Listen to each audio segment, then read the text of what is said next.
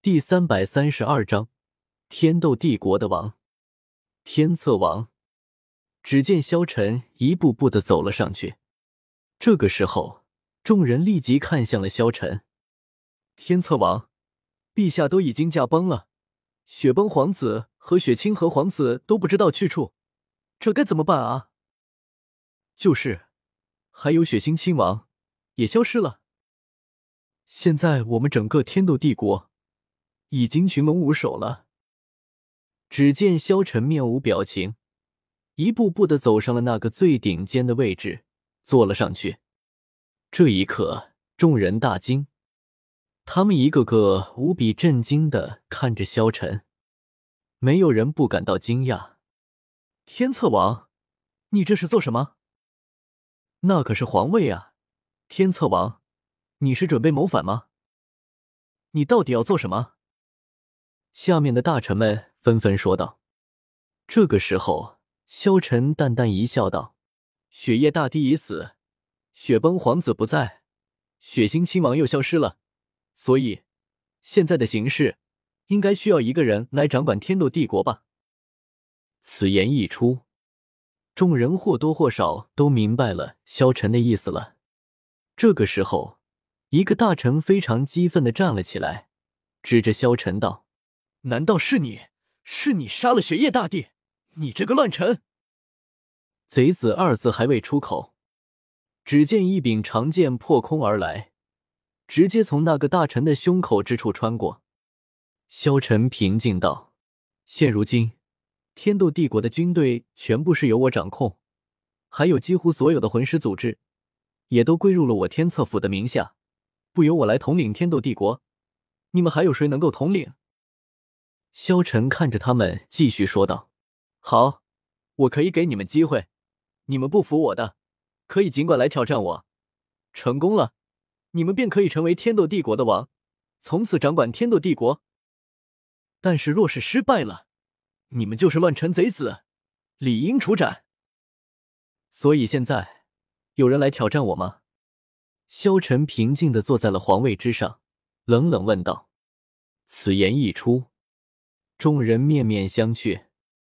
他们看着萧晨，几乎明白了所有的事情。为什么萧晨要收复所有的宗门？为什么萧晨要夺取兵权？现在他们全部都明白了。其实，一切都会因为雪夜大帝太相信萧晨了，所以才会将军队和那些魂师们。”都让萧晨去收服，这下萧晨掌控了魂师和军队，就相当于掌控了整个天斗帝国。萧晨才是天斗帝国真正的王。萧晨平静的看着他们，淡淡道：“没有人挑战我吗？”众人后退了一步。萧晨点了点头，道：“很好。所以接下来，你们是准备归顺于我，还是准备和我作对呢？”一个个大臣们面面相觑，他们知道，如果他们选择和萧晨作对，只有死路一条，所以他们只能选择归顺萧晨。吾皇万岁万岁万万岁！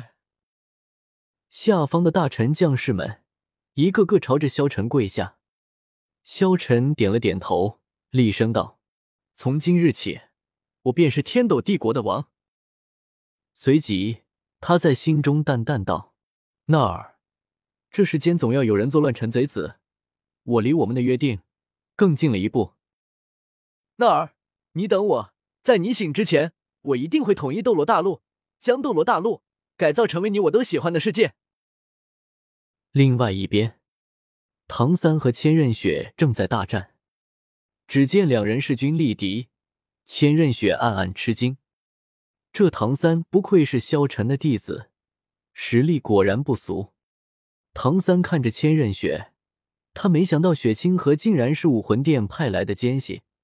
这一刻，他也只有一战了。瞬间，八蛛矛在背后伸展开来。唐三深吸口气，凭借着杀神领域霸道的杀气，强行将千仞雪注入自己体内天使魂力附带的净化消融效果驱除。千仞雪冷笑一声：“好一个杀神领域！”就算你的领域乃是和我同一级别的，等级的差距却是你无法弥补的。就让你见识一下天赋领域真正的威力。一边说着，围绕在他身上的第七魂环带着浓郁的黑色亮了起来，黑与金两种格格不入的光芒混合在一起，很快，那黑色魂环就像是被同化了一般。在释放的过程中，竟然转化为了金色，金光湛然。千仞雪背后的虚影悄然向前，而千仞雪自己则与那虚影迅速重合在一起，整个人，包括皮肤和毛发在内，全部被渲染成了纯粹的金色。这一刻的千仞雪，就像是一个绝美的金人一般，身上的衣服就在那金色中净化消失。绚丽的金色光焰包裹着她的身体，宛如神仙中人。就连身上的其他六个魂环，在这一刻也都被渲染成了金色。千仞雪背后两对洁白的羽翼上，金色从根部开始蔓延，一直蔓延到每一片羽毛的尖端。刺啦一声，又是一对羽翼从他背后打开。六翼天使本相在第七魂环武魂真身的作用下完全显现，千仞雪的气势顿时如同铺天盖地一般膨胀而起。千仞雪双臂在自己身体两侧平伸开来，身上爆发出的金光以肉眼难辨的速度瞬间扩张，只是眨眼的功夫，就已经囊括了空中数千平方米的范围。唐三直接就被其笼罩在内。唐三背后八蛛毛微微曲起，护住自己身后，同时身上第五、第六两大魂环同时亮起，蓝金色的光芒在右臂凝聚，长达三米的蓝银霸王锤与手臂完全连接在一起。顿时，唐三的手中凝聚了一个昊天锤，蓝银草包裹着昊天锤，面对着天空之中的千仞雪，骤然间。唐三身体周围来自天使领域的金色光芒瞬间变得浓郁起来，令他仿佛深陷于一个金色的泥潭般，行动迟缓。千仞雪的手中也凝聚了一柄金色的长剑，千仞雪悬浮在天空之上，金色的长剑立即斩下。唐三的昊天锤也瞬间释放，两人的武魂瞬间撞击在了一起，轰！一声轰然巨响，千仞雪带着他那神圣之剑从唐三身上一透而过。当金光附体的一刻，唐三就像是没有看到千仞雪一般，也不管他是否从自己身上透过。昊天锤已经落入掌握之中，身体在空中瞬间旋转，昊天锤直接在这金色的世界中挥出，无尽的威压瞬间释放了出去。砰！剧烈的金光和无尽的威压撞击在一起，两人瞬间被震飞。千仞雪踉跄了两步，嘴角露出了一丝鲜血。